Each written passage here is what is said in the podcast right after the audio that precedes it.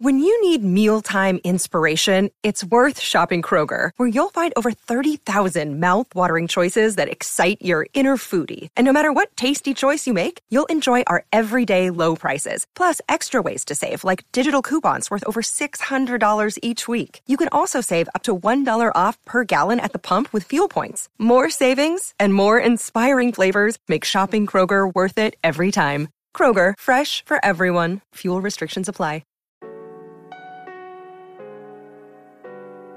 Hola a todos, soy Víctor Abarca y estás escuchando Expreso con Víctor, el podcast diario sobre tecnología, tecnología que importa y cultura digital. Y bien, tras conocer que una empresa, que atención, no ha sido Apple, ha registrado la marca de Reality OS, los rumores sobre la World Developers Conference del próximo lunes pues se han disparado. Y entre ellos está sobre si Apple hará alguna mención a sus esperadas gafas de realidad mixta. Y de esto es de lo que vamos a hablar en este episodio donde también vamos a conocer la nueva cámara de Fujifilm y el regreso fallido de la criptomoneda Luna. Así que espero que te hayas preparado un expreso muy de verano porque allá vamos. Bueno, dicen de esto que las segundas oportunidades también existen en el mundo de las criptomonedas y si no, que se lo digan a Luna, porque la divisa digital que colapsó hace unas semanas y que inició una especie de efecto dominó gigante, pues regresó el pasado 28 de mayo. Pero no como si fuese una especie de, de zombie, sino con una segunda vida muy saludable, o al menos eso es lo que pretendían sus creadores. El reinicio corrió a cargo de la misma compañía que es Terraforma Labs, la empresa responsable del lanzamiento de la primera versión de Luna, y lo hizo junto a una nueva versión del blockchain Terra, bajo el nombre de Terra 2.0. Bueno, el inicio no fue la verdad que en absoluto mal, no fue mal del todo. El lanzamiento de la criptomoneda tuvo un valor de salida estimado en los 17,8 dólares y llegó a alcanzar los 19,5 a la media hora.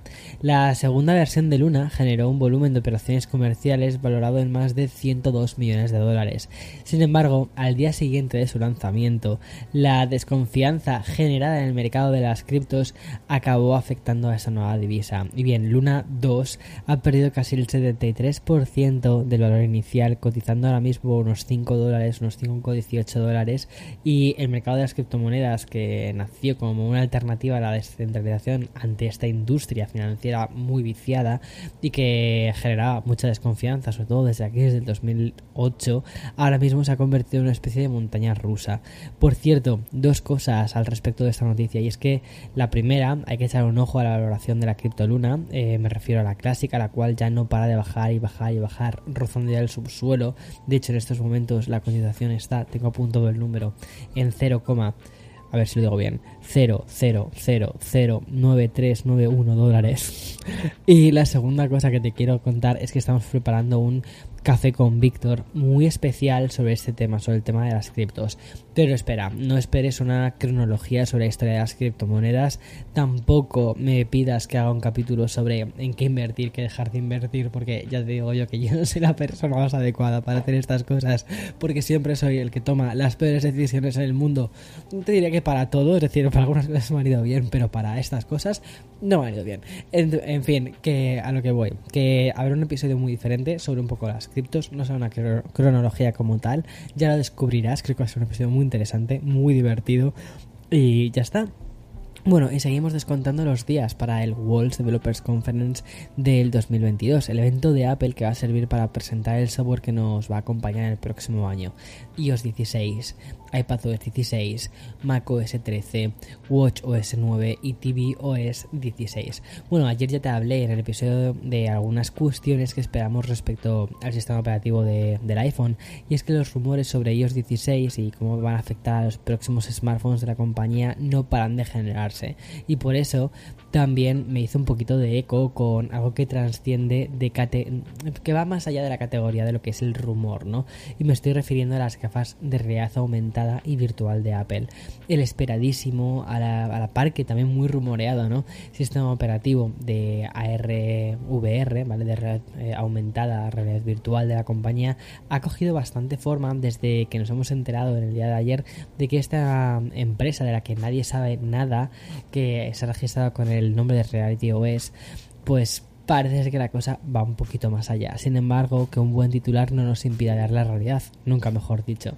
Quiero decir que es bastante mejor no esperar ningún anuncio relacionada ni con los auriculares de realidad mixta ni con la propia Reality OBS, tal y como han analizado algunos expertos en Apple. Cualquier anuncio sobre este dispositivo y el sistema operativo durante la World Developers Conference haría que los competidores lanzasen inmediatamente los proyectos de imitación y copiasen las ideas de Apple.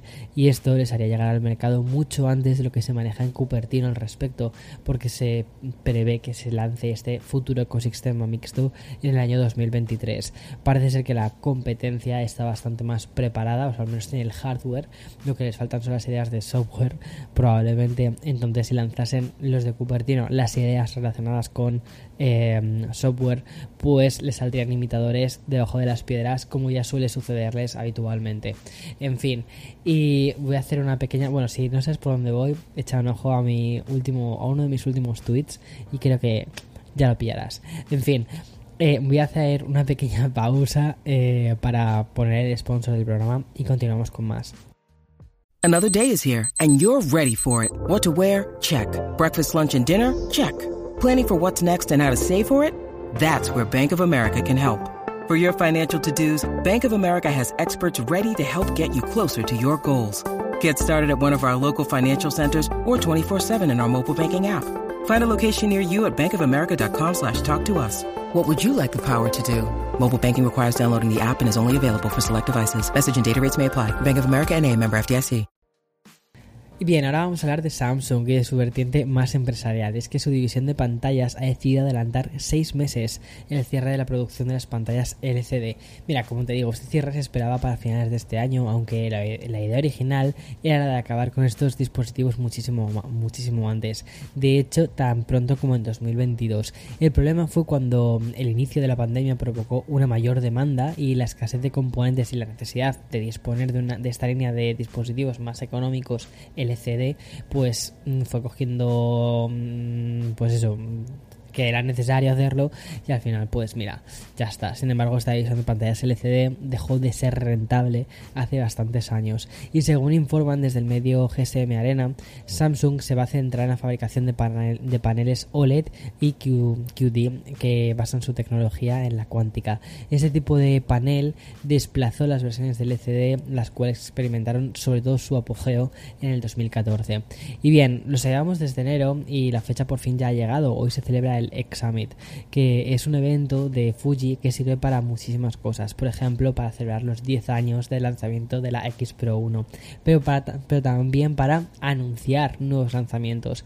Y es que la presentación de esta compañía japonesa nos ha traído un buen puñado de novedades, sobre todo para los amantes de las cámaras y sobre todo para las cosas relacionadas con la serie X, que recuerda, son cámaras sin espejo, mirrorless. Entre ellas, dos nuevas eh, cámaras, dos nuevos dispositivos y también dos lentes. Pero si hay una novedad que estábamos esperando, esa es la XH2S, que es la considerada sucesora de la XH1.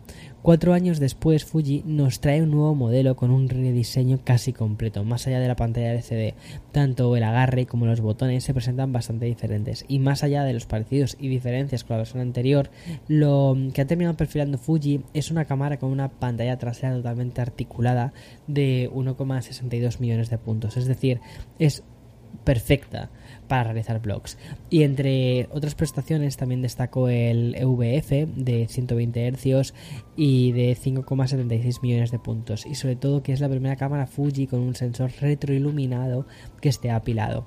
Y la nueva cámara de, esta compañía ofrece también un nuevo procesador de imagen que es el X procesor con sensor de resolución de 26,2 eh, megapíxeles. Y por último hay que destacar también que la parte está del sensor apilado, el cual lo que hace es garantizar diversas velocidades en el, disparo, ¿vale? Hace que sea una cosa pues muy interesante, con 40 fotogramas por segundo en el modo de obturador electrónico silencioso y sin apagón, o 15 fotogramas por segundo en el modo de obturador mecánico.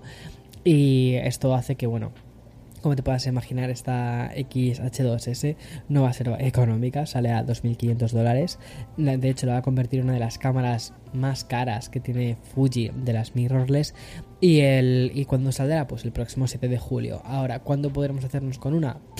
Dios sabrá, porque con, el tema de, la, eh, de los desabastecimientos de componentes, pues eso, ya veremos cuándo sucede esto.